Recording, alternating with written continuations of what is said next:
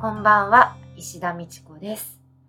この番組、聞く暮らしは、暮らしや生活にまつわるエッセイや小説などを朗読でお届けするウェブラジオ番組です。毎月第2第4金曜日の夜8時から Spotify や YouTube などで配信をしています。あなたの暮らしに寄り添えるような、そんな優しい配信を目指します。今回9回目の配信はゲストをお呼びしています。俳優の和田花子さんです。和田花子です。よろしくお願いします。よろしくお願いします。今日はですね、花ちゃんにゆかりのあるバー臨港さんの場所をお借りして収録しています。はい。バーリンコ、私がよく、えっと、来ている神楽坂にあるバーで、結構そのコーヒーベースのカクテルとか、あとはあのノンアルコールのものとかも結構用意があって、ちょっと次の日に仕事がみたいな時にはそっちを選んだりとかできるいっぱい使ってるバーだったりします。ねえ、さっき店店主さん？はい、山屋さん。山屋さんもいらしたけど。開けてもらって。ねすはい。ごいなんか穏やかなそう落ち着くんですよね。静かだし、うん。空間も静かだし本もいっぱいあって、ね面白そうな本ここで見つけて帰るみたいなことも結構あったりして、はあ、いいね。こう飲みながら本を読んだりみたいなこともなんかお客さんとかでしてる人いますよそうなん一人読書イ タイムのム人いますいます。ああいいおしゃれとそいううか落ち着きますね。そうなんです。ちょっと個人的にも伺えたらななんて思っておりますが。はい。花ちゃんはですね私一度、ね、舞台ではい共演したことがあるんですけれども、えっと、今は青年団に所属をして活躍されている俳優さんです。で2019年からは表現にまつわる仕事をする全ての方に向けた LGBTQ の勉強会を開いて性的マイノリティの基礎的な知識や日本の現状表現の場における性的マイノリティの方の就労環境の改善に向けたお話などをされています。うん花ちゃんとはあのツイッターでもつながっていてでよくあの、まあ、ハラスメントのこととか、まあ、アウティングだったり差別のことだったりっていうこういろんなことを積極的に意見を言って発信をされていてなんかすごくこう自分も読んでこう気づかされることが、はい、多いんですけれども、はいなんかそんな花ちゃんが暮らしの中で、まあ、どんなことが好きだったりこうどんなことにこうこだわりがあったりとか、はあ、知りたいな興味があるなと思っあて、嬉しい、はい、お呼びいたしましありがたとうございます、今日はどんな作品を朗読してくださるんでしょうか？はい今日ははい、寺田虎彦さんのコーヒー哲学除説っていう随筆があってそれの一部を抜粋したものをちょっと読みたいなと思って持ってきました。はあ、寺田虎彦さん。はい、あのと随筆もいっぱい書いてるんですけど、うん。えっと、物理学者の方で、うん。結構その物理のことも書くし、うん。あとは映画こういう映画見たとかも含めて芸術と哲学のことみたいなことをいろいろ書いてあっててすごく面白いんですよね。言葉もめちゃくちゃ粒立ってる言葉いっぱい使ってて、うんスルスルって入ってきて、うん読んでてすごく楽しい人だったりします。はあ、じゃあそれがこう耳で聞いてまたどうなるのかね楽しみです。はいではお願いします。よろしくお願いします。西洋から帰ってからは、日曜に銀座の風月へよくコーヒーを飲みに出かけた。当時他にコーヒーらしいコーヒーを飲ませてくれる家を知らなかったのである。店によるとコーヒーだか紅茶だか、よほど考えてみないとわからない味のものを飲まされ、また時には汁粉の味のするものを飲まされたこともあった。その頃の求人人は和服に角帯姿であったが、震災後、向かい側に引っ越してから、それがタキシードか何かに変わると同時に、どういうものか、自分にはここの敷居が高くなってしまった。一方ではまた、S とか F とか K とかいう我々向きの喫茶店ができたので、自然にそっちへ足が向いた。自分はコーヒーに限らず、あらゆる食味に対しても、いわゆる通というものには一つも持ち合わせがない。しかし、これらの店のおのおののコーヒーの味に皆区別があることだけは自然にわかる。クリームの香味にも店によって著しい相違があって、これがなかなかに大切な味覚的要素であることも、いくらかはわかるようである。コーヒーの出し方は確かに一つの芸術である。しかし、自分がコーヒーを飲むのは、どうもコーヒーを飲むためにコーヒーを飲むものではないように思われる。うちの台所で骨を折ってせいぜいうまく出したコーヒーを引き散らかした今の所託の上で味わうのではどうも何かが物足りなくて、コーヒーを飲んだ気になりかねる。やはり腎臓でもマーブルか、父色ガラスのテーブルの上に銀気が光っていて、一輪のカーネーションでも匂っていて、そしてビュッフェにも銀とかガラスが星空のようにきらめき、夏なら電風が頭上にうなり、冬ならストーブがほのかにほてっていなければ、正常のコーヒーの味は出ないものらしい。コーヒーの味はコーヒーによって呼び出される幻想曲の味であって、それを呼び出すためには、やはり適当な伴奏もしくは前奏が必要であるらしい。銀とクリスタルガラスとの先行のアルペジオは、確かにそういう還元楽の一部員の役目を務めるものであろう。研究している仕事が行き詰まってしまって、どうにもならないような時に、前期の意味でのコーヒーを飲む。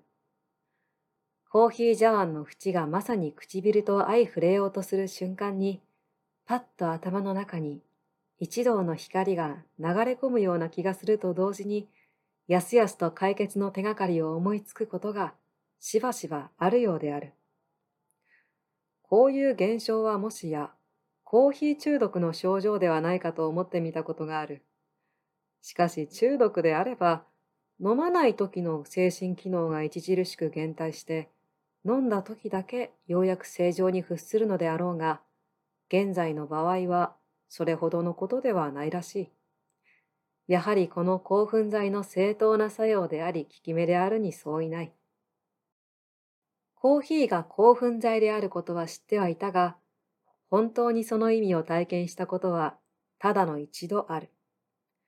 病気のために一年以上全くコーヒーを口にしないでいて、そうしてある秋の日の午後、久しぶりで銀座へ行って、そのただ一杯を味わった。そうしてぶらぶら歩いて日比谷辺まで来ると、なんだか、その辺の様子が、平時とは違うような気がした。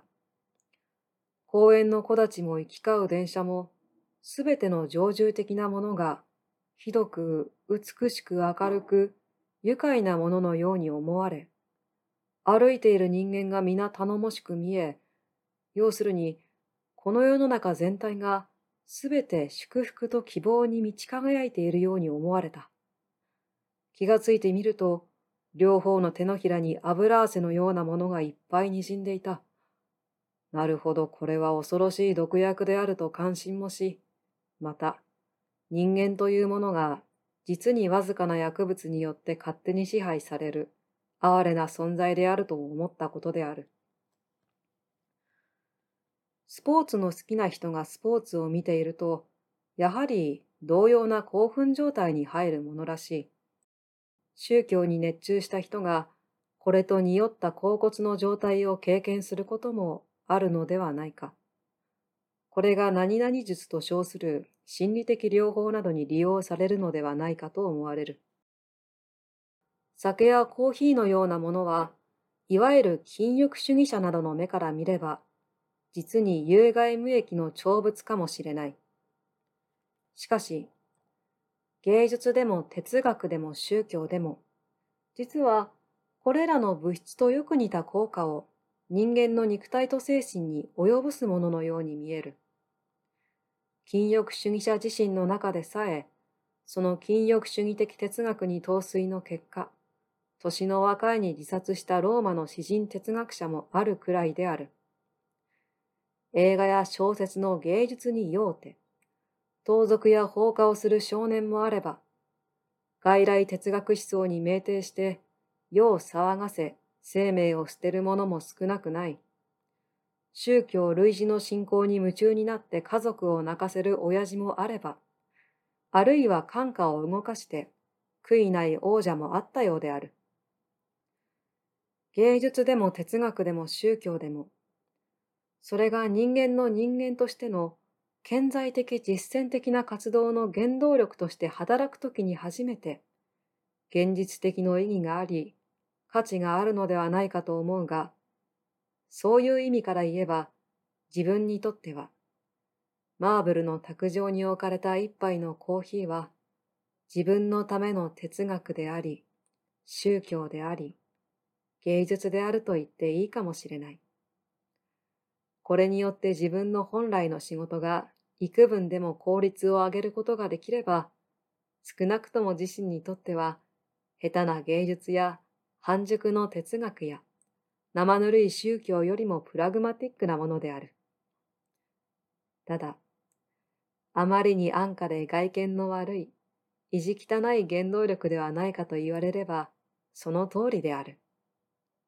しかし、こういうものもあってもいいかもしれないというまでなのである。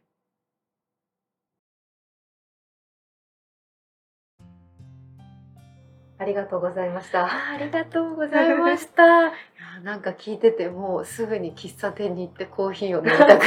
こんなコーヒー、コーヒーばっか言われたらそうですね。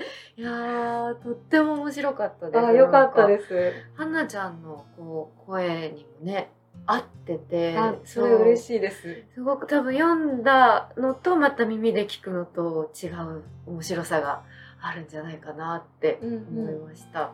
いや、本当に読んでると、読むのと、なんだろう、喋るの全然違うんだなって、うんうん私自身もすごくふわーって勉強になったというか、なりました。今回はなちゃんがこの作品を選んだ理由とかってあるんですか、はい、あの、最初にその、みちこさんから、生活にまつわるエッセイとか作品って言われた時に、うん。結構自分で自分にとって生活は何だろうとかめちゃくちゃ考えてみたんですね。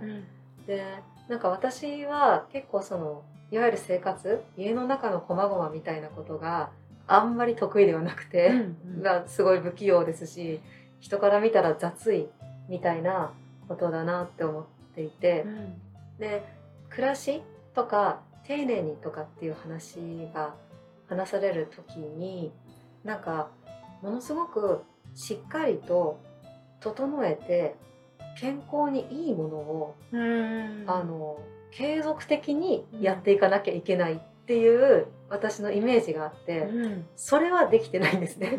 ほうほう。そうそれは全然できてないんですよね。うん。だけど私が潤うために必要なものはちゃんとやってるっていう感じがあったんですね。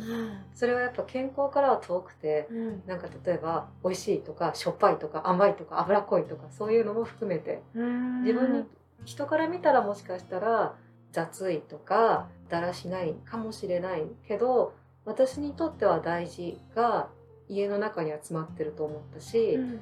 あと生活って考えた時にやっぱりエッセイとか探すにも、うん家の中のものうん家の中のことのものを探そうと思ったんですね。うんだけどすごく考えてみると私にとっての生活っていうのは住所のある屋根の下では完結しないものだなって思ったんですね。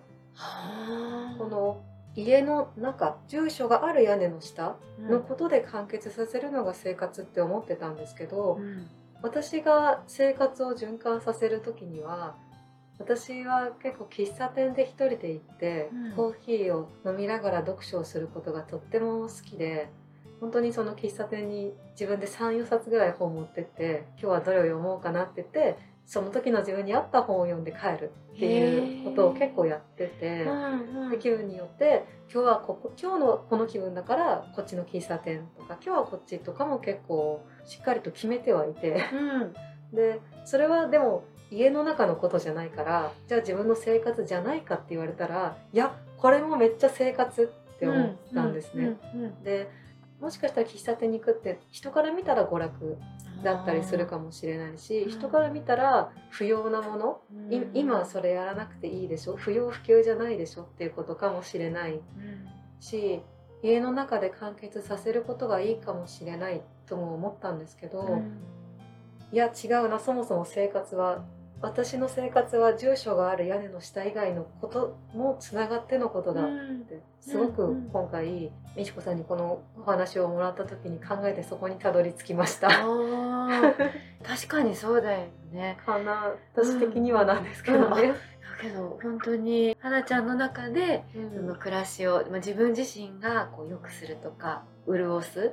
ためには喫茶店に行って、まあ、うん。コーヒーを飲んで読書をするっていうことがはい。もう花ちゃんの中の暮らしの一部。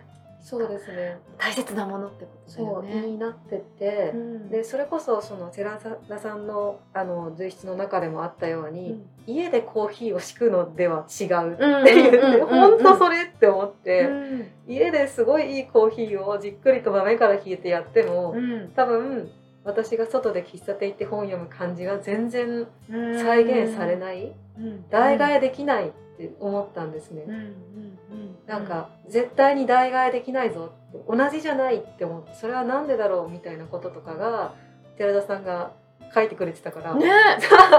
これだよこれって思って、うんうんその前からその寺田虎彦は好きでガンガン読んでましたけど、うん。これに関しては本それマジそれって思って。ね、まさにこう花ちゃんの気持ちをこう、まあ、代弁してるというか、うんうんうん。その文章だったってことだよね。寺田さんの文章がね。そうそうそんなに別にだから他の職うん。に対してはそんなに何とも思ってない、うんうんうん。あの健康的かとかなんかそのそういうこととか全く思ってなくて、うん。そのコーヒーの味もこれが何ですねとかそんなに分かる方じゃないんですね。うんだけど、ああそこの場に行ってそこのちゃんと設計された場所に身を置くっていうのがめっちゃ大、それも含めてコーヒーだみたいのめっちゃわかると思って、うんちょっとこれを生活と言ってこれを持ってくのどうかなって思ったんですけど。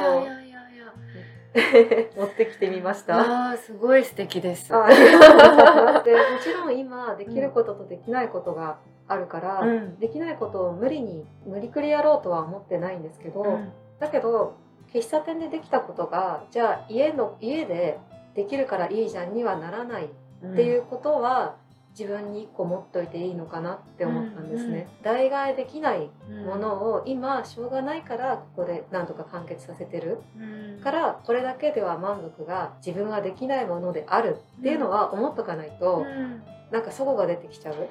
確かにね。そう。なんか知らず知らずに自分をなんだろう騙すというか嘘をついたりとかね。そうこれでできてるからいいじゃんに自分で無理くり騙してさせちゃうと、うん。後で無理が出てくる。それは我慢だったりするから。本当は喫茶店で飲みたいんだぞ。私は今我慢してるんだぞって思って家でコーヒー飲むみたいな、あーなるほどね。その心構えが大事なんじゃないかなって。